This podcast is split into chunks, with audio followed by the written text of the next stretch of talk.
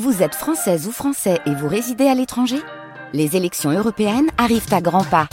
Rendez-vous le dimanche 9 juin pour élire les représentants français au Parlement européen.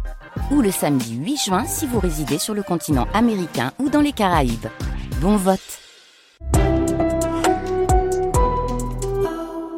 Bonjour Philippe Chevalier. Bonjour. Comédien, humoriste, parfois photographe. Votre œil et votre voix ont séduit le public français euh, très tôt, notamment au sein euh, de votre indissociable duo Chevalier Las Palais aux côtés de Régis Las Palais, puis sur scène au théâtre avec le dîner de cons, Panique au ministère et plus récemment encore avec les tontons farceurs. Ça, c'est votre petit clin d'œil à Audiard. Il y a euh, le cinéma aussi, la télé, mais les planches occupent une place très particulière dans votre métier, en tout cas pour vous, ça c'est sûr. À partir du 1er juillet prochain, vous serez sur scène aux côtés de Bernard Ménès, Fanny Lucet, Pascal Pascal Provost dans la pièce Sherlock Holmes et l'affaire du pont de Thor. C'est une comédie policière d'après l'œuvre de Sir Arthur Conan Doyle. Le fameux, c'est au théâtre Passy à Paris. Une comédie policière, une scène de théâtre. N'est-ce pas une combinaison parfaite pour vous, euh, Philippe Chevalier? Moi, j'aime beaucoup le théâtre. Alors, je dirais nécessité fait loi. C'est vrai que je regrette d'avoir fait peu de cinéma, mais la vie euh, s'ouvre devant moi. Je n'ai que 67 ans et j'en fais euh, au moins un de moins.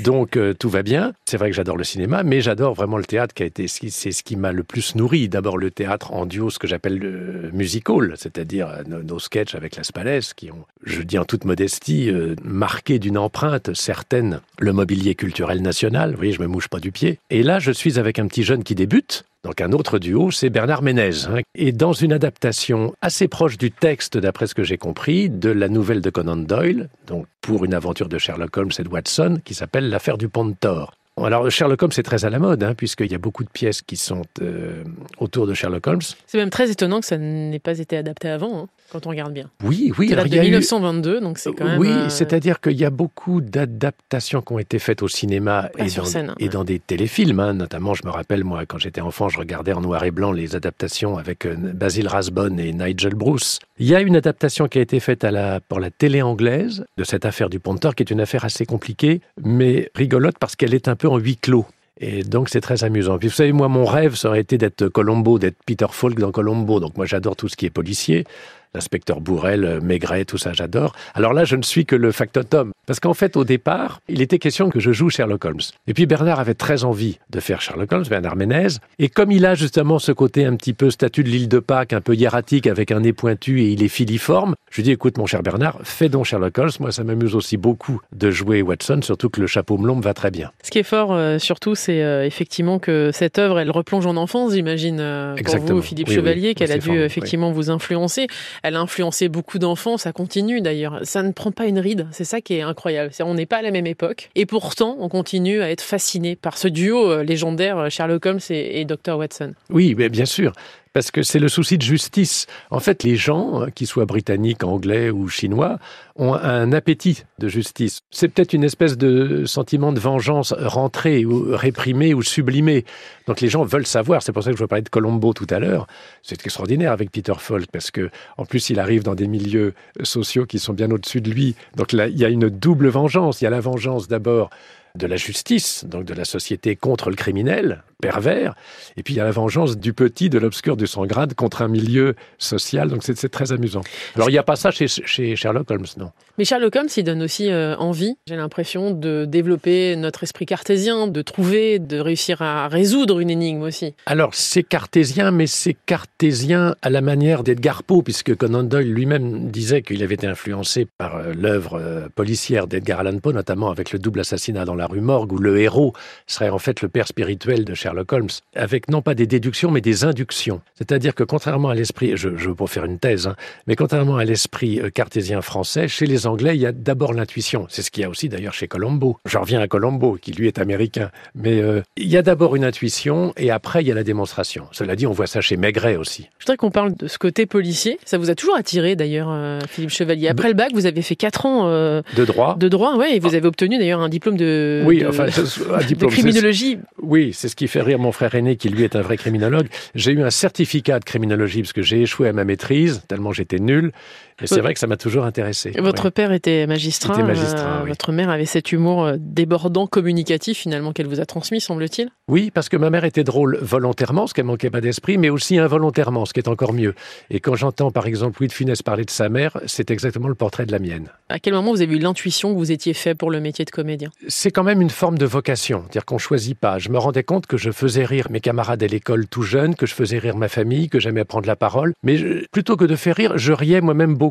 Et effectivement, quand je suis tombé sur le taciturne Las Palais, là, ça m'a tout de suite, ça a fait tilt et je me suis dit, l'assemblage des deux va être performant. C'est-à-dire entre celui qui parle et qui raisonne, ou qui ratiocine, ou qui pérore, et celui qui dit rien et qui dit passe-moi le sel et où tout le monde rigole, ça a été effectivement le ciment. Mais la vocation, oui, il y a une sorte de vocation. Et d'ailleurs, mon père qui était magistrat m'a toujours dit, tu finiras sur les planches. Donc il s'en est peut-être mordu un peu les doigts, quoique non, parce que il est mort tranquille, mon cher père, il est mort assez jeune, et j'étais déjà au théâtre de Bouvard, donc ça l'avait rassuré. Je voudrais qu'on parle de, de, cette rencontre avec euh, Régis Laspalès. Ça devient une évidence très vite. Il y a effectivement cette rencontre au, au cours un cours de théâtre, oui, au cours cette envie de monter oui. euh, sur scène. Euh, moins d'un an après, d'ailleurs, vous sortez votre premier spectacle. Est-ce que ça vous a donné confiance en vous, d'ailleurs, davantage? Ou est-ce que ça vous a conforté dans l'esprit que vous aviez bien fait de choisir cette voie-là, qu'elle était faite pour vous? On se pose pas la question quand on a 20 ans, enfin en l'occurrence 25. On n'était plus des perdreaux de l'année ni l'un ni l'autre, parce que Régis avait 24 ans et moi 25.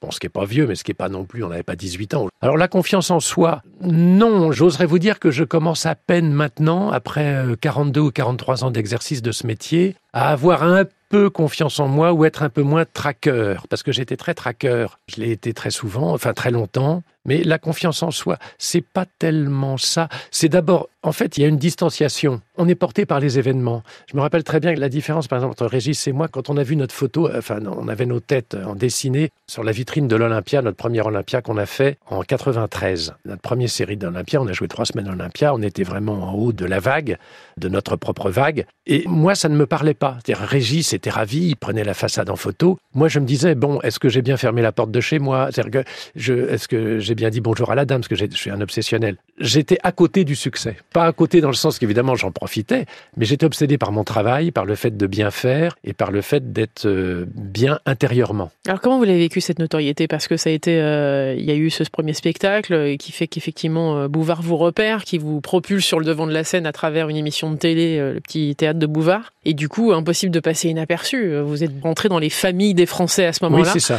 Oui. Comment vous l'avez vécu cette notoriété alors? Alors c'est à la fois extrêmement jouissif, si vous voulez, c'est flatteur, parce que faut se rappeler qu'en 82, 83, 84, il y avait trois chaînes de télé. Donc le théâtre de Bouvard, comme on dit en access prime time, il n'y avait même pas de part de marché à ce moment-là, il y avait trois chaînes. Donc c'était des taux d'écoute.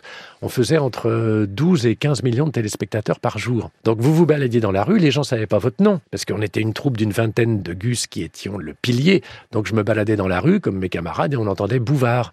Un jour, je suis rentré dans un magasin d'un supermarché à côté de chez moi, et puis j'ai vu une petite vendeuse qui était tétanisée par ma présence, enfin tétanisée mais charmée, enfin en tout cas, et je passe devant elle et j'entends Mimimati. Donc elle m'a pas pris pour Mimimati, mais pour elle, je faisais partie de la troupe de Mimimati. Donc c'est flatteur, mais c'est violent. Et quand on est timide comme moi, moi j'étais très timide, ce que je craignais, c'est par exemple qu'on m'aborde dans le bus. Parce que dans le bus, vous êtes euh, prisonnier et qu'on me pose des questions. Alors il est sympa Bouvard. Et donc c'était là aussi une sorte d'épreuve qu'il a fallu euh, passer, mais avec tout le bénéfice, euh, évidemment. C'était une, une, gloire subite, abrupte, mais formidable, évidemment. Oui. Par contre, ça a été un accélérateur terrible et incroyable pour ce que vous visiez, c'est-à-dire la scène. Ah ben formidable, formidable, parce que alors nous on est resté contrairement à nos amis les inconnus qui se sont d'ailleurs connus sur place, qui sont partis très vite au bout d'un an. Nous on est restés, Las Palais et moi, nous sommes ceux qui sommes restés auprès de Bouvard le plus longtemps, c'est-à-dire cinq ans. On était très fidèles à, à Philippe. On l'est toujours d'ailleurs autant. On a toujours revendiqué notre bouvartitude parce que c'est un homme, moi c'est quelqu'un que j'admire beaucoup. De toute façon,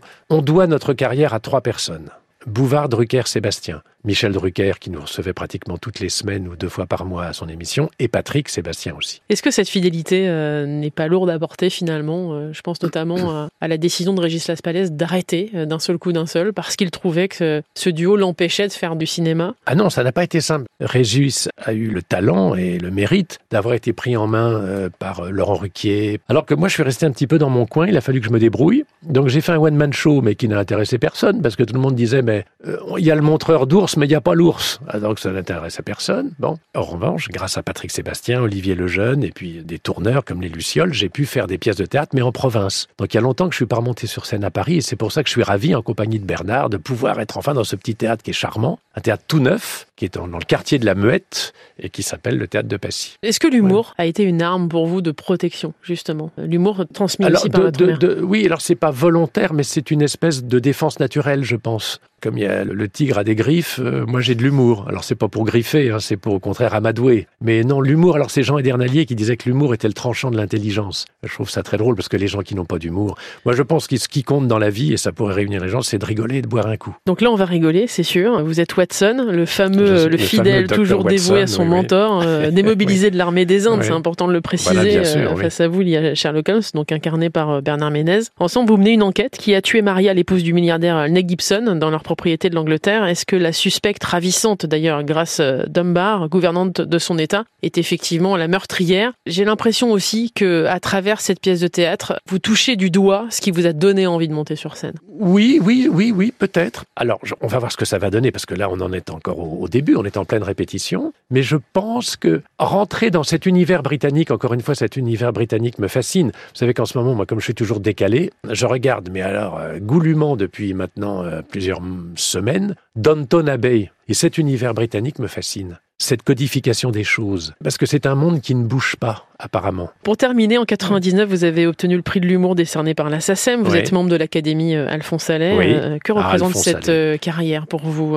Philippe Chevalier? C'est plus de 40 bah, ans de, bah, présence sur scène. Bah, c'est toute ma vie. Un des grands plaisirs de ce métier, c'est d'être populaire. La noblesse de notre métier, nous qui sommes des gens de scène, c'est d'être populaire. C'est-à-dire aimer, être aimé par le plus grand nombre. Vous voyez, je prends par exemple Philippe Bouvard. Philippe Bouvard, il est aimé par les duchesses et par les concierges. Ça, c'est génial. Alors, je ne sais pas si je suis aimé par la duchesse, je ne sais pas si je suis aimé non plus par les concierges. Je rencontre peut-être plus de concierges que de duchesses, et j'en suis très heureux. Mais être populaire, c'est formidable. Et il y a certainement des gens qui ne m'apprécient pas, mais ils ont le bon goût de ne pas le dire, donc tout va bien. La suite, c'est quoi, Philippe Chevalier? C'est de réussir à convaincre Régis d'en revenir sur scène? La porte est toujours bah, aussi ouverte? C'est-à-dire que là, la, la, balle est dans son camp. J'ai lancé quelques appels du pied. Je ne désespère pas, ça me ferait évidemment très plaisir. Mais pour l'instant, le moment présent, c'est l'ami Ménez. Et alors, il y a une chose importante aussi à dire, c'est que dans cette comédie policière, il y aura des chansons. C'est une idée de Bernard d'ailleurs, et on va chanter sur des paroles liées au texte des chansons d'Offenbach. Ça donne quoi des, des, chansons d'Offenbach euh, chantées par vous? Comme disait euh, Bouvard, Philippe, euh, non je disais Philippe Bouvard, vous inquiétez pas Philippe, je vais faire mon maximum, et il me répondait, c'est ça qui m'inquiète. Merci beaucoup en tout cas d'être passé par le monde d'Élodie, Philippe Chevalier. Ça s'appelle Sherlock Holmes, c'est l'affaire du pont de Thor au théâtre de Passy à partir du 1er juillet, mais vous pouvez d'ores et déjà réserver. Merci beaucoup. Merci.